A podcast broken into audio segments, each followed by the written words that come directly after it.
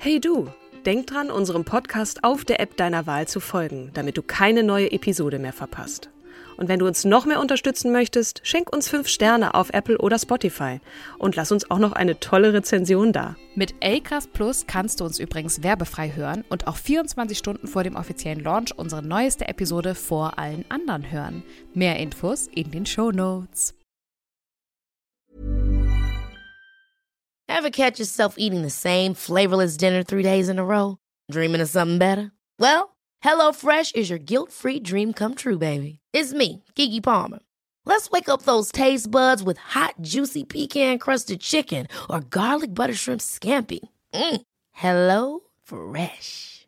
Stop dreaming of all the delicious possibilities and dig in at HelloFresh.com. Let's get this dinner party started.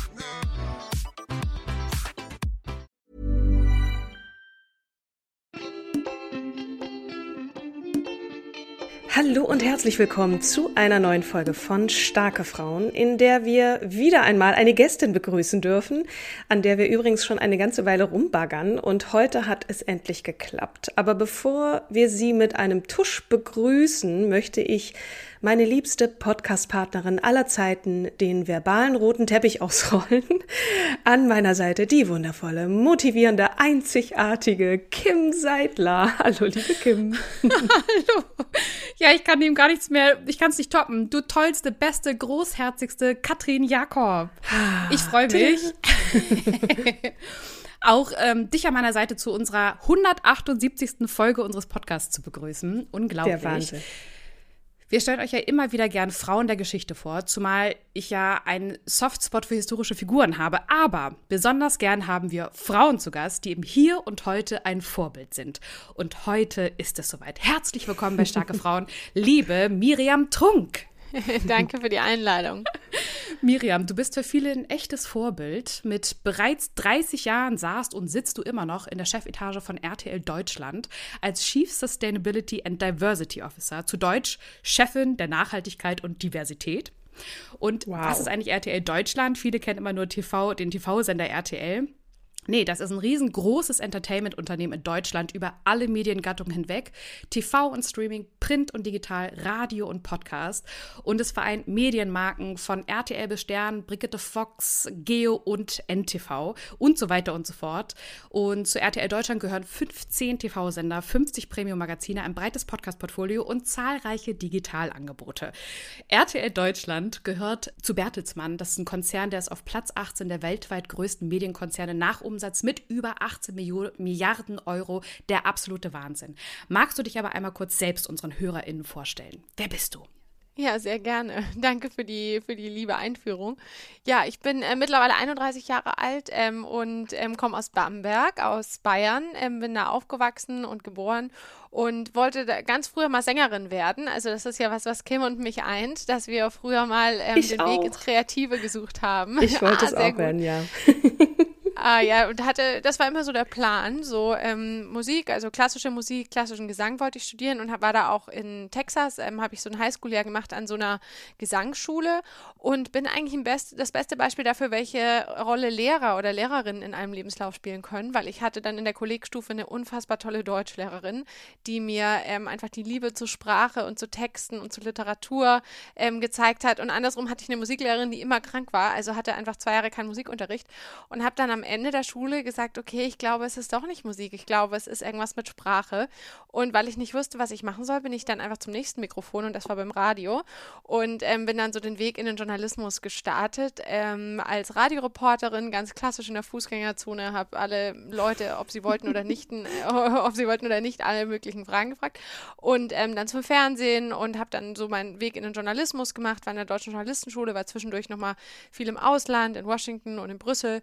Und ähm, bin dann eingestiegen beim Bayerischen Rundfunk als ähm, Nachrichtensprecherin und als Reporterin eben und habe dann nach so den ersten Jahren da gemerkt, okay, ich glaube, ich will irgendwie noch mal mehr und ich glaube, das öffentlich-rechtliche System sozusagen, ich komme da irgendwie nicht weiter, so wie ich das will und bin dann in die Privatwirtschaft ähm, gewechselt, ähm, eben zu Bertelsmann, wo ich ganz viele unterschiedliche Positionen hatte, ähm, bis ich dann ähm, vor vier Jahren Geschäftsführerin wurde für den Podcast-Bereich. Also ich durfte den ganzen Podcast-Bereich aufbauen mit meinen Kollegen und ähm, genau, wurde dann letztes Jahr eben ins, wie man sagt, ins C-Level berufen von RTL Deutschland für die Bereiche Cross-Media und für Sustainability und Diversity, Equity, Inclusion. Bam! Das muss man erstmal kurz mal sacken lassen. Also du hast das wirklich innerhalb kürzester Zeit bist du durch dein, deine wirklich beeindruckende Vita einmal äh, durch. Ähm, das, das ist wirklich richtig krass. Also das äh, müssen wir nochmal anerkennend auch von unserer Seite sagen. Wir, wir haben übrigens alle eine Bertelsmann-Vergangenheit. Ich habe auch bei Bertelsmann gelernt, allerdings in der Musikbranche, also bei, bei BMG damals noch, als es noch eine Plattenfirma war. Das heißt, ich kenne den Konzern auch ein bisschen und weiß, dass er doch sehr, sehr männlich geprägt ist. Ähm, Liz Mohn bildet da so ein bisschen die Ausnahme oder hat da die Ausnahme gebildet. Ähm, und genau, wir, wir wissen das also, wie das so, so ein bisschen ist. Deswegen auch die Frage, vielleicht auch so ein bisschen ketzerisch, auf einer Skala von 1 bis 10, wie schwer war das für dich in diesem doch sehr, sehr männlich geprägten Konzern, dich da so äh, durchzusetzen? Und, und ähm, genau, Punkt. Fragezeichen. Also ich glaube, der Konzern war für mich eigentlich, ähm, ehrlich gesagt, der beste Ort, wo ich das machen ah. konnte. Ähm, sonst hätte es auch, glaube ich, nicht geklappt. Ähm, ich glaube, ähm, das ist irgendwie oft was, was geschrieben wird, wenn du genau drauf schaust. Es gab, ähm, zumindest auch als ich eingestiegen bin, gab es eine Julia Jäckel und gab es auch eine Anke Schäferkort und gab es ähm, weibliche Vorbilder, die mich, die, die, mich auch zum Beispiel Julia gesehen und gefördert haben. ich glaube, was für mich das war, weswegen es auch bei mir so geklickt hat, war, dass ähm, dass einfach die Werte, die der Konzern verkörpert, sehr zu meinen gepasst haben ähm, von Anfang an. Und das, glaube ich, auch meine Persönlichkeit oder so irgendwie, das war ein ganz guter Match. Und ähm, das ist so das Erste, ich glaube, es hat gar nicht so viel mit dem Geschlecht zu mhm. tun, mhm. aber wenn das, was du anzubieten hast, zu dem passt, was gesucht wird, dann, glaube ich, ähm, kommst du mhm. weiter. Und ähm, ich glaube, wie gesagt, dass die Arbeitswelt ist männlich geprägt. Also ich glaube, das kannst du gar nicht auf ein Unternehmen jetzt so münzen, sondern es ist auch die Medienwelt in den Führungsetagen ist noch eine, muss man sagen, es tut sich ja auch was, wo einfach echt viele Männer an der Spitze sitzen, was, ähm, was glaube ich aber auch ein Thema ist, was mittlerweile auch der Letzte erkannt hat, weil, wie gesagt, es, es tut sich ja was. Es tut sich was, es tut sich schon sehr lange was, ne? Also wir ähm, also sehen das ja durchaus auch ein bisschen kritisch, wobei du steckst mittendrin, deswegen ist deine Perspektive auch so wertvoll zu sagen, so, löst euch mal von dem Geschlecht in Anführungsstrichen, was natürlich nicht immer einfach ist. Aber nichtsdestotrotz war das natürlich auch für uns ein, eine, wichtige, eine wichtige Frage. Jetzt nochmal kurz zu den Werten. Was waren so die Werte, mit denen du äh, connected hast? War, war, ähm, wie war das? Äh, welche, welche meinst du im Speziellen? Also für mich war, ich habe ja bei Gruner und Jahr angefangen und ähm, ich habe da angefangen als Journalistin erst beim Stern und dann bin ich auf die Verlagsseite gewechselt und wurde dann Referentin und ich glaube, es ist einfach so ein Schlag Mensch, mit dem ich einfach geklickt habe. Ich kann das jetzt noch nicht mal an einer Sache festmachen, aber das ist einfach zum einen natürlich auch ein gewisses ähm, Demokratieverständnis und ein gewisses Verständnis von der Aufgabe von Medien und von Journalismus, auch von der Verantwortung. Ähm, zum anderen aber auch, dass man sich ähm, mit keiner Sache gemein macht, auch wenn es eine gute ist, dass es eine, die für mich eine der Grundregeln des Journalismus ist, die ähm, zumindest ich damals, ähm, als ich beim Stern war, war das, äh, habe ich das total gesehen, dass man mehr als, dass man immer für jede Geschichte mehr als zwei Quellen braucht, dass man ähm, nicht tendenziös berichtet, dass man nicht mit einer Meinung reingeht, dass man die Sache in den Vordergrund stellt. Also ich glaube, das waren für mich so die Sachen, die ich da gelernt habe und die für mich mhm. total mhm. viel Sinn gemacht haben. Und ähm, dasselbe auch ähm, dann, als ich, als ich auf der Managementseite war, dass man einfach einen fairen Umgang miteinander hat, einen, einen offenen Austausch, dass man ehrlich gesagt auch nicht alles immer so wahnsinnig ernst nimmt, dass man auch ab und zu mal lachen kann. Ähm, also das waren Sachen, Sachen, die für mich, und ich spreche jetzt wirklich für Gruner und Ja, weil das war das Unternehmen, wo ich eingestiegen bin, die für mich halt total, ähm, total gepasst haben und glaube ich auch der Grund waren, warum ich da einen guten Weg gemacht habe. Bevor wir gleich zu deinem Buch kommen, das den Titel trägt, Dinge, die ich am Anfang meiner Karriere gern gewusst hätte, warum im Berufsleben nicht alle die gleichen Chancen haben und wie wir uns trotzdem durchsetzen. Also bevor wir zu deinem Buch kommen, findet unsere Community es immer sehr, sehr spannend, mehr über die AutorInnen zu erfahren. Und daher interessiert uns natürlich, wie wurdest du geprägt? Also lass uns zurückreisen in deine Vergangenheit, genauer gesagt in deine Kindheit. Wie bist du aufgewachsen? Was haben deine Eltern dir als Rollenbild vorgelegt? Gelebt? Also ich bin aufgewachsen in Bamberg, beziehungsweise in einem Vorort von Bamberg, in Bischberg. Ähm, und ähm, ich habe, ich beschreibe das auch in meinem Buch, ähm, sehr, ich bin sehr privilegiert aufgewachsen insofern, dass mein Vater Unternehmer war. Also der hatte, ähm, der hatte erst eine Konzernkarriere gemacht, aber sich dann selbstständig gemacht. Und, ähm, und hatten, bei uns war einfach sozusagen, ich bin im großen Haus aufgewachsen, ähm, die existenziellen Probleme dieser Welt habe ich nicht erfahren müssen. Und meine Mutter war immer da. Und das ist was, was was ich auch im Buch beschreibe, dass wirklich, ich glaube, bis ich fünf oder sechs war, war meine Mutter zu Hause und meine Schwester ist drei Jahre älter als ich. Das heißt, meine Mutter ist eigentlich nach dem Studium äh, vielleicht noch ein paar Praktika gemacht, aber dann ist sie zu Hause geblieben. Und ähm, das war für mich so total gegeben. So, meine Mutter ist einfach da. Ich wusste auch die ersten Berufsjahre gar nicht, was meine Mutter beruflich macht oder was sie studiert hat. Und wenn Leute gefragt haben, was sie macht, habe ich immer gesagt, die ist Physiotherapeutin, weil ich fand, dass das so toll klang. Ich dachte so, dieses Wort Physio hat mir so gut gefallen. Es stimmte gar nicht. Und irgendwann hat dann jemand bei uns angerufen und hat gefragt, Entschuldigung, wir suchen Physiotherapeuten. Ihre Tochter hat gesagt, meine Mutter so, warum erzählst du den Leuten, ich bin Physiotherapeutin? Also es, es, stimmte gar nicht. Meine Mutter ist Sozialpädagogin, muss ich dazu sagen. Aber ähm, das war für mich so total gegeben. Und dann ähm, ist es tatsächlich so, dass meine Eltern sich getrennt haben. Da war ich so fünf. Also die haben sich mehrfach getrennt, aber ich glaube dann final, als ich, äh, als ich so sechs war. Und ähm, das, und auch das beschreibe ich im Buch, war für mich gar keine so große Sache, weil mein Vater war eh so viel unterwegs, dass es eigentlich überhaupt keine Veränderung war. Und das sage ich jetzt im Nachhinein, ist eigentlich, so, zeigt so diese unfaire Versorgerrolle, die Männer haben, wenn deine Kinder gar nicht mitkriegen, dass du ausziehst. Das ist irgendwie ja auch nicht fair. Und ähm, dann ist meine Mutter wieder arbeiten gegangen, beziehungsweise ihr wurde so ein bisschen bewusst, okay, diese finanzielle Abhängigkeit, das ist irgendwie ein Auslaufmodell und das ist vielleicht auch nichts, was ich auf Dauer möchte. Und ähm, dann habe ich von meiner Mutter vorgelebt bekommen, wirklich einen unfassbaren Arbeitsethos. Also habe ich von beiden Eltern, mein Vater auch. Wie gesagt, wenn jemand auch so jung so ein Unternehmen aufbaut, muss man das, glaube ich, haben.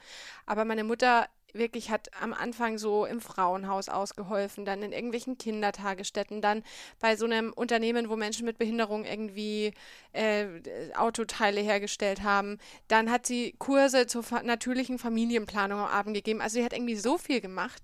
Und immer wenn die krank war, hat die einfach ein, so eine Packung Kripostat eingeworfen und meinte, ja komm, passt schon, weiter geht's. Also ich habe total diesen Arbeitsethos und auch, ne, und auch wie Frauen, äh, dass Frauen so einen Arbeitsethos haben, mitbekommen. Und aber eben auch gespürt, spürt, glaube ich, selbst wenn ich da noch sehr klein war, dieses Gefühl, abhängig zu sein von jemandem, dass das nicht cool ist. Hm. Mm, wie warst du als Kind? Ich war sehr quirlig und laut, würde man wohl sagen. Ähm, wir hatten so eine, meine große Schwester und ich, wir hatten so eine Rollenverteilung, dass sie so die Vernünftige war und so die damals schon so die BWLerin, die Managerin, die die alles, äh, die die alles im Griff hatte und ich war so diese Künstlerin, die irgendwie gesungen hat und getanzt und sich als Elton John verkleidet hat und Candle in the Wind nachgesungen hat. Und also ich hatte so ganz viel Freiraum, weil so dieses dieses vernünftige, diese, wo man wusste, das wird mal die Managerin, das war schon als die klein war, meinten alle, die ist mal irgendwo im Vorstand. Und bei mir war immer klar, wir wissen nicht, ob sie irgendwie durchkommt, aber es wird schon gut gehen. Eine Überlebenskünstlerin. Und das wurde natürlich dann ja, genau. Es wurde natürlich dann durch diese Musiksache noch total verstärkt, dass man so meinte, ja, die wird vielleicht mal Opernsängerin und hoffentlich findet die jemand, der sie durchfüttert, so eine Art. Aber das finde ich im Nachhinein, auch jetzt, wenn ich mit meiner Schwester drüber rede, total angenehm, dass ich so diesen Freiraum hatte, so irgendwie überhaupt keine Erwartungen an mich gestellt. Ich war dann, ich war sehr gut in der Schule, was aber auch anders als bei meiner Schwester ich habe da nicht so viel für gemacht. Also ich habe, meine Mutter hat uns wahnsinnig viel Struktur gegeben, hat so Lernpläne gemacht und uns abgefragt und es war immer klar, in der Schule muss laufen, sonst gibt es Stress. Mhm. Aber ich war immer so eine Einzelschülerin, ich habe mir da jetzt kein Bein für ausgerissen. Und das war, ähm, ist auch sehr, sehr lange gut gegangen, dass ich so mit relativ wenig Aufwand relativ hohe Ergebnisse erzielen konnte. Richtig gut. Das ist natürlich äh, gemein, aber ja, äh, hilfreich. Äh, also, ja, herzlichen Glückwunsch dafür. ja, ich habe aber auch immer so ganz klug gewählt. Also zum Beispiel, ich hatte dann im Abi hatte ich so Latein und, und Englisch so, dann musste ich kein Mathe-Abi machen, das konnte ich dann mündlich machen, dafür konnte ich Stochastik abwählen, das war so eine Sache. Oder Physik oh, ja. zum Beispiel konnte ich nicht, äh, da bin ich dann irgendwie ins Ausland gegangen und dann, als ich wiederkam, konnte ich irgendwie Physik abwählen. Also ich hatte auch immer so Glück, dass ich die Sachen, die ich nicht konnte, ähm, dann irgendwie losbekommen bin, relativ schnell. Eigentlich damals auch schon eine sehr gute Strategin. Total, aber eher so intuitiv mhm. strategisch. Aber würde ich auch im Berufsleben sagen. Also ich habe mich nie hingesetzt und habe gesagt, boah, wie kriege ich Physik los? Aber ich habe irgendwie dann einen Weg gefunden und ich hatte dann nochmal Physik und hab, war aber dann so unangenehm laut im Unterricht, dass der Lehrer zu mir sagte, Frau Trunk, wenn Sie das nicht wiederbelegen, gebe ich Ihnen jetzt die zehn Punkte. Drüber kommen Sie nicht. Deswegen, wenn Sie mir versprechen, dass Sie nicht wiederkommen, dann gebe ich Ihnen jetzt hier die zehn Punkte und dann tschüss. Du, oh, ja, wow. super. Super. So einen Lehrer hätte ich auch dein gerne. Wei ja, der war cool. Dein weibliches Vorbild, hattest du eins? Also die Mutter? Neben der Mutter? Ja, also ich bin viel dann bei meiner Oma auch gewesen, weil meine Mutter halt viel ähm, gearbeitet hat dann. Und ähm, meine Oma hat sowas, ähm, was ich mir total abgeschaut habe, sowas unfassbar Pragmatisches. Also meine Oma ist ähm, halt Nachkriegsgeneration oder Kriegskinder, muss man ja sagen, also in den 30ern geboren die, der ihr Satz war immer, reiß dich zusammen. Also wenn ich wegen irgendwas so, oh, ich kann nicht und mein Arm tut weh, war immer, ja komm, reiß dich zusammen, geh jetzt weiter. So eine Art. Und das hilft mir total, zu sagen, was gibst du Raum? Das kann auch ungesund sein. Also wir hatten es erst kürzlich, jetzt ist ähm, tatsächlich ein enger Verwandter verstorben, wo dann ähm, meiner Oma ihre, ihre Schwester dann äh, sagte, ja, okay, ist halt jetzt so. Ähm, weiter geht's. Ich sagte, du, wir können auch mal kurz zehn Minuten um den trauern. Das wäre auch in Ordnung. Du warst 30 Jahre mit dem verheiratet. Aber ähm, das ist so dieses, dieses Pragmatische und dieses, ja, komm, jetzt den Fokus nach vorne, den Fokus auf die guten Dinge und nicht zu viel lamentieren. Jetzt kamen auf unserer Liste so ganz viele tolle Fragen, die du eigentlich schon beantwortet hast. Ne? So dieser Moment, wo du, wo, ne, die, die Frage nach dem, was ich auch immer spannend finde oder wir spannend finden, was wolltest du werden und was ist dann aus dir geworden? Ne? Dieser Moment, wo du von diesen beiden Lehrerinnen sprichst, ne? die, die eine, die die Musik quasi so ein bisschen hat brach liegen lassen, weil sie war ja eh nie da und dann die andere, die dich so gebracht hat in dieses sprachliche und du warst auch im Ausland. Ich merke sowieso die eine oder andere Parallele. Meine Mutter ist auch Sozialpädagogin. Ich war auch ein Jahr in den USA äh, und ich wollte auch Sängerin werden und bin es dann nicht geworden. Ähm, aber vielleicht kannst du noch mal so den Moment beschreiben, was dann den Ausschlag für dein Studium gegeben hat, was du studiert hast und äh, genau wie das dann alles kam, so mit Bertelsmann. Es waren sehr viele Fragen auf einmal, ja. aber genau, vielleicht erstmal Studium. Ja, ich hatte mhm. das total, ähm, als Kind wollte ich immer nur singen. Ich hatte auch dieses, äh, so eine Musical-Liebe, so eine ganz große und meine Eltern waren 1998 ähm, in Wien bei Elisabeth oder das muss vorher gewesen sein, 97, irgendwas, 96, whatever. Also in den 90er Jahren waren sie bei, Eli äh, in Wien bei Elisabeth, das ist damals irgendwie uraufgeführt worden. Und ich habe irgendwie diese CD in die Hände bekommen. Und ja, da war ich im Kindergarten, was natürlich verstörend ist, weil da geht es ja auch um den Tod. Und, ne, also es ist ja jetzt eigentlich kein Kindermusical. Aber ich fand das toll. Dann habe ich das auswendig gelernt. Und dann habe ich dieses Ich gehöre nur mir dann im Kindergarten performt. Ich hatte auch immer, ich habe nie so Kinderlieder gehört. Ich habe Elisabeth gehört und dann hatte ich noch eine Celine Dion CD. Das waren so meine zwei Sachen die ich dann bei Celine Dion habe ich mir immer so vorgestellt, was das bedeutet, weil ich ja kein Englisch konnte, habe ich mir immer so überlegt, über was die wohl singt. Ähm, aber es war für mich immer klar, dass ich Sängerin werde und dass ich irgendwann mal als Elisabeth auf der Bühne stehe. Das war so von Anfang an gesetzt.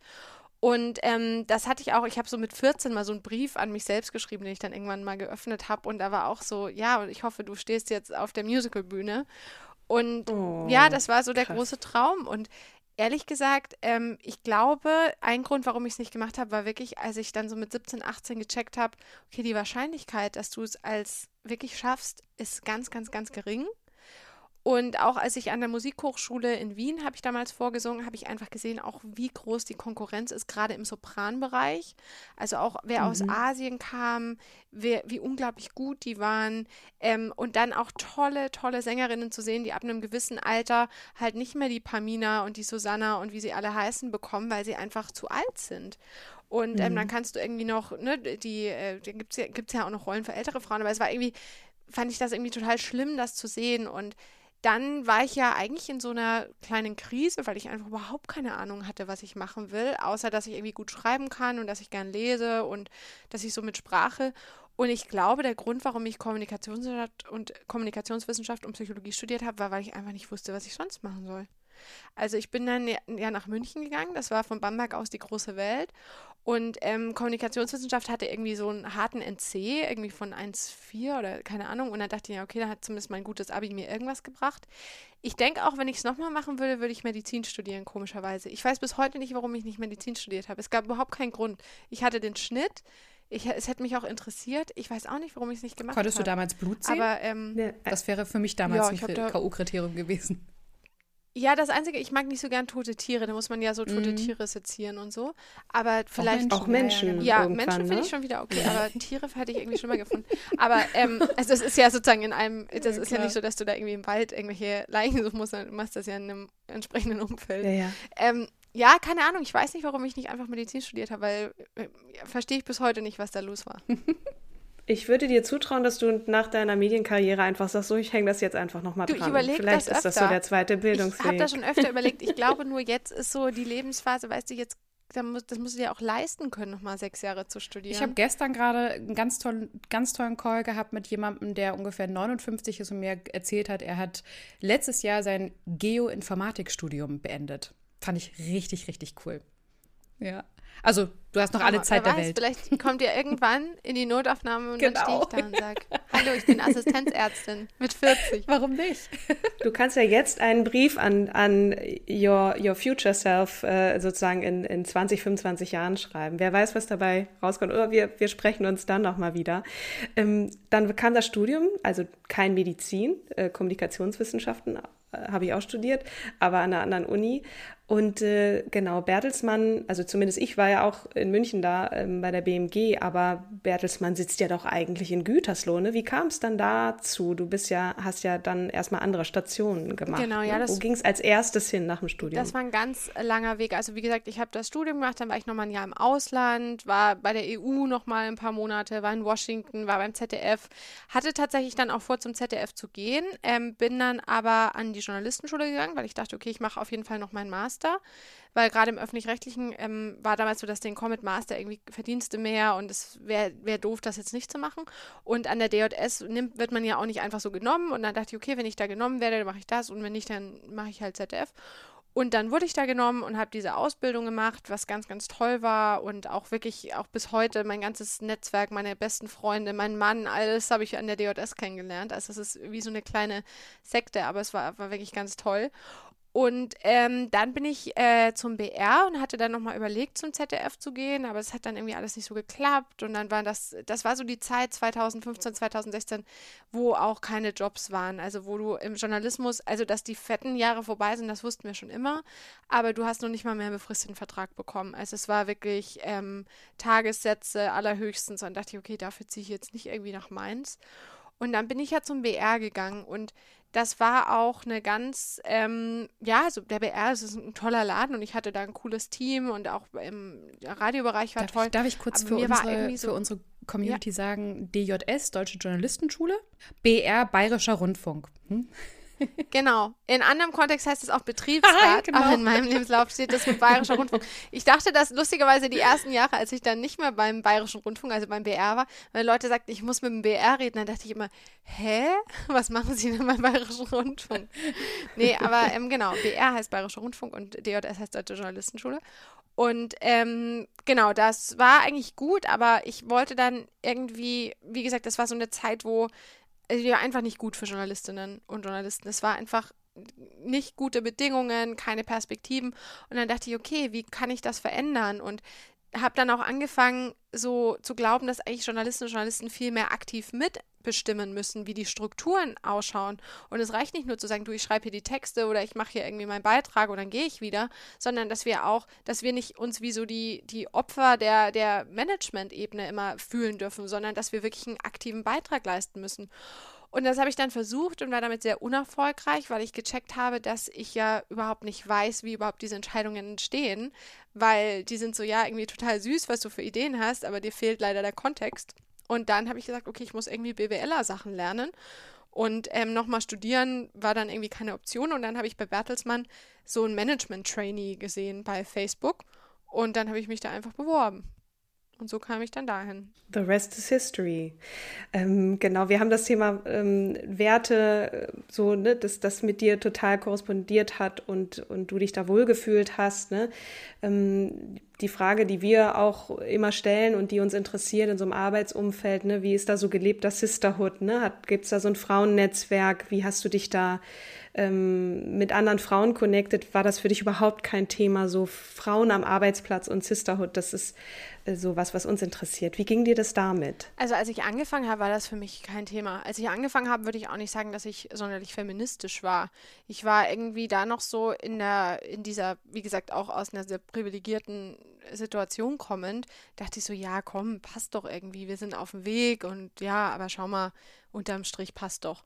Es hat wirklich bei mir gedauert, bis ich das Thema auch, ähm, auch nicht nur Feminismus, sondern auch bis ich verstanden habe, was eigentlich struktureller Rassismus ist oder bis ich eigentlich verstanden habe, was intersektionaler Feminismus ist. Das war bei mir ein totaler Weg, ähm, den ich auch gehen musste, glaube ich, um es wirklich zu checken. Ähm, heute ist es so, dass wir enorm viele Frauennetzwerke haben. Wir haben über 800 Kolleginnen, die sich alleine bei RTL freiwillig in einem Frauennetzwerk engagieren. Wir haben ähm, bei Bertelsmann ähm, Netzwerke, nicht nur, nicht nur Frauennetzwerke, sondern auch eine queere Community. Ähm, und das wird auch sehr gefördert und sehr gelebt, sei es, dass wir Auktionen machen, Speakerinnen einladen. Also das ist ein tolles Miteinander und ich würde auch sagen, die, ähm, die Bereitschaft, ähm, das auch zu fördern und da rein zu investieren, ist enorm hoch. Ähm, als ich angefangen habe, ich habe halt so meine Mädels gesucht und hatte dann irgendwann so meinen Kreis und so, aber das war jetzt nicht ein Frauennetzwerk in dem Sinne. Welche Tipps hast du für unsere ZuhörerInnen bezüglich Netzwerken?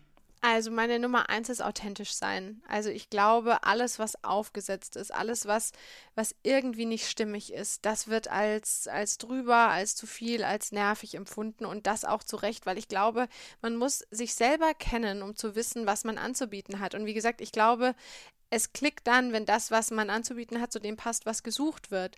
Und, ähm, und dazu muss man sich einmal selber kennen. Und ich rate jedem und jeder, vielleicht auch schon im Studium, sei es in der Therapie, sei es mit einem Coach, dass man einfach, ähm, dass man einfach weiß, wer man ist und was die Stärken und was die Schwächen sind.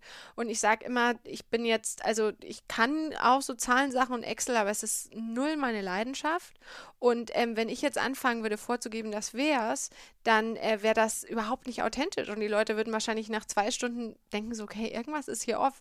Aber wenn ich einfach das zeige, was ich, was ganz ehrlich meine Stärken sind, dann, ähm, dann spüren die Leute das auch. Und dann begegnen dir die Menschen, die Stationen, die Möglichkeiten, die Situationen, die einfach zu dir passen, wenn du das, was du, was du sozusagen nach außen trägst, auch wirklich zu dem passt, was innen ist.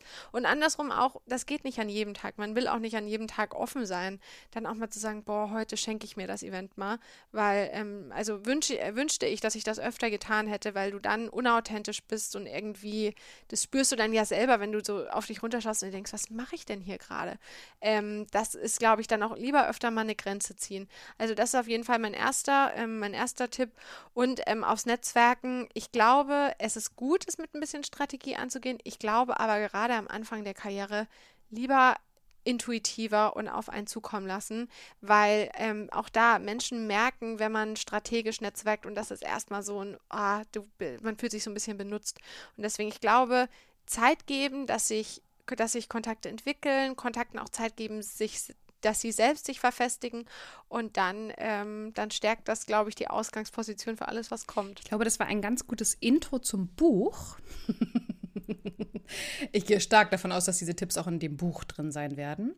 Ähm, also was erwartet denn unsere ZuhörerInnen, wenn sie dein bald erscheinendes Buch, ich wiederhole den Titel nochmal, Dinge, die ich am Anfang meiner Karriere gern gewusst hätte, warum, ich im, warum im Berufsleben nicht alle die gleichen Chancen haben und wie wir uns trotzdem durchsetzen.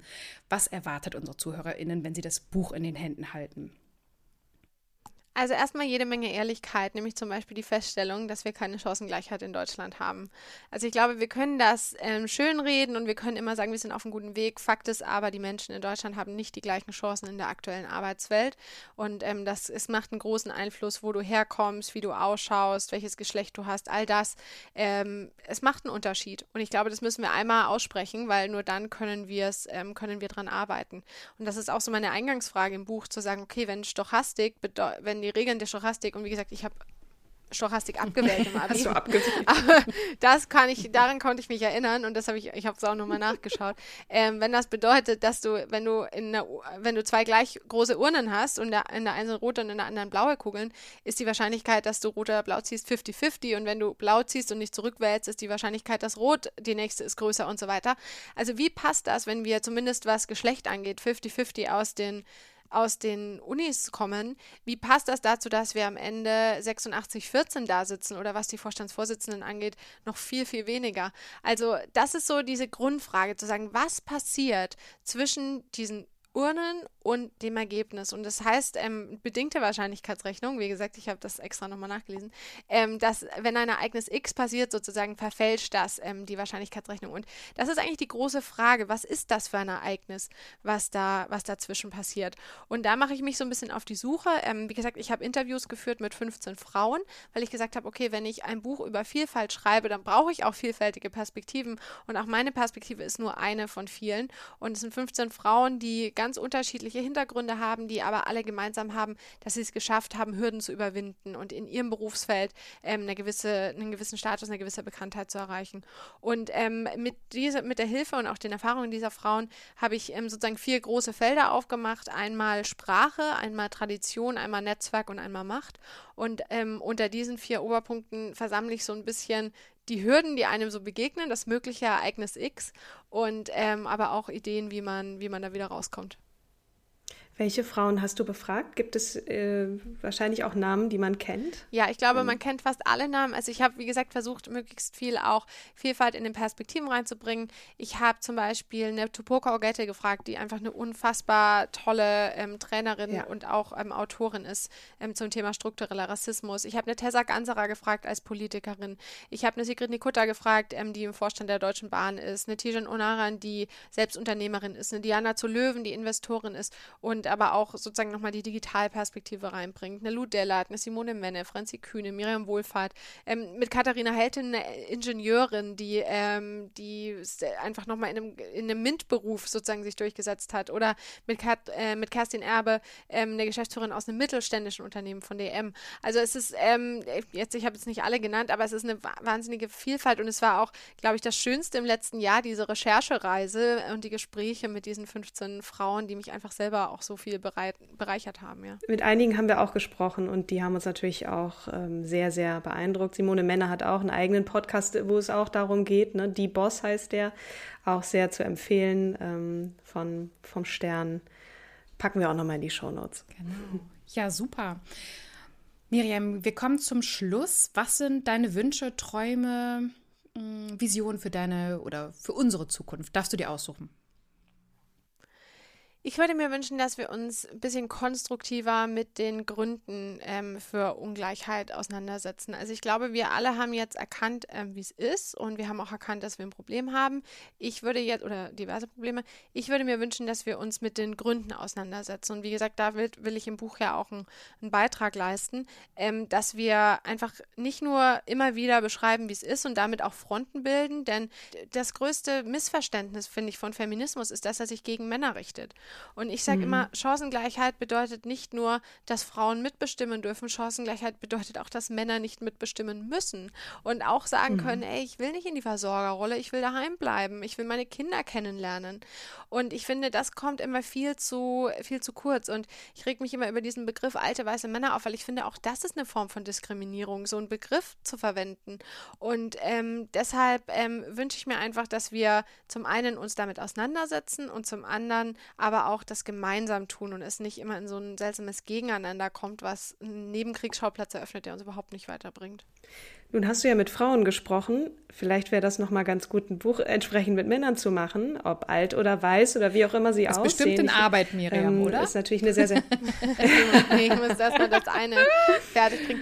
Nee, ähm, ich bin, äh, also ich hatte tatsächlich überlegt, auch mit Männern zu sprechen. Ich musste halt sozusagen die Auswahl so ein bisschen eingrenzen, damit es nicht beliebig wird. Ähm, und deswegen habe ich es dann auf Frauen eingegrenzt. Ähm, aber ich habe ähm, viele Stimmen von Männern in der Literatur und auch in Studien zu Wort kommen lassen und auch, auch Bücher empfohlen, die eben auch, auch die Diskriminierung für Männer ähm, zeigen im aktuellen System. Und wie gesagt, wir denken, Frauen werden diskriminiert, weil die halt weniger Kohle verdienen und weniger, weniger zu sagen haben, was auch wirklich nicht gut ist. Aber Männer werden auch diskriminiert, weil sie in Rollen reingedrängt werden, in die sie vielleicht gar nicht rein wollen. Stichwort auch Toxic ähm, Masculinity. Dementsprechend, ähm, wie gesagt, würde ich mir eben wünschen, dass, ähm, dass wir einfach anerkennen, Feminismus ist der Kampf für Chancengleichheit für alle und nicht nur für, für eine Gruppe. Und auch nicht nur der Kampf für weiße Frauen, sondern der Kampf einfach für, für Freiheit und Mitbestimmung einfach auch eine Empathie, einfach mal die Perspektive wechseln. Ne? Wir sind dann immer sehr, sehr auf, ja, das ist so und so, aber es ist auch jetzt ein Kalenderspruch, ne? aber manchmal in den Schuhen des oder der anderen zu laufen, kann auf jeden Fall helfen und dein Buch auch. Ich freue mich auf jeden Fall total, wenn dein Buch erscheint. Ich werde es auf jeden Fall kaufen und äh, dir gerne auch Feedback geben und sagen, dass es auf jeden Fall so oder so ein wichtiger Beitrag zu unserer Gesellschaft ist, weil wir auch selber festgestellt hatten, wir hatten mal ähm, Sarah Bauer zu Gast, die das Buch Allein, äh, Allein Reisen, ich habe den Titel jetzt gerade nicht mehr richtig im Kopf, äh, rausgebracht hat. Und da ist uns erst aufgefallen, wie wenig im Verhältnis Männer und Frauen ähm, publizieren. Deswegen so oder so, ein super wichtiger Beitrag, so oder so. Und ich kenne dich, du bist sehr feministisch unterwegs, also so zumindest die Zeit, die ich mit dir erlebt habe, ähm, sehr feministisch unterwegs und das ist genau richtig. Und du hast auch einen guten Draht zu unterschiedlichen Blickwinkeln und auch mit Männern gerade weißt du sehr gut umzugehen. Deswegen glaube ich, freue ich mich sehr, äh, deine Weisheiten in dem Buch niedergeschrieben zu lesen. Wir werden natürlich auch das Buch äh, nochmal in die Shownotes packen, wo man es äh, erwerben kann, logischerweise. Und an dieser Stelle, liebe Miriam, vielen, vielen Dank für deine Zeit äh, und, und deine Geschichten und Anekdoten auch. Ähm, und äh, das hilft auch immer so ein bisschen hinter die Autorin nochmal zu schauen oder ne, in deinen äh, dein, dein Werdegang nochmal anders kennenzulernen. Das ähm, hat total, also mir geholfen. Und ich freue mich auch sehr aufs Buch. Deswegen vielen, vielen Dank. Und äh, genau, liebe Kim, nächste Woche. Nächste Woche haben wir die Marina Abramovic. Ah, ja. wusste ich auch noch nicht. Wie gut, dass du äh, die Liste parat hattest, deswegen. dann äh, würde ich sagen, hören wir uns dann und äh, genau, bleibt gesund und munter und bis zum nächsten Mal. Bis zum nächsten Mal. Tschüss. Tschüss.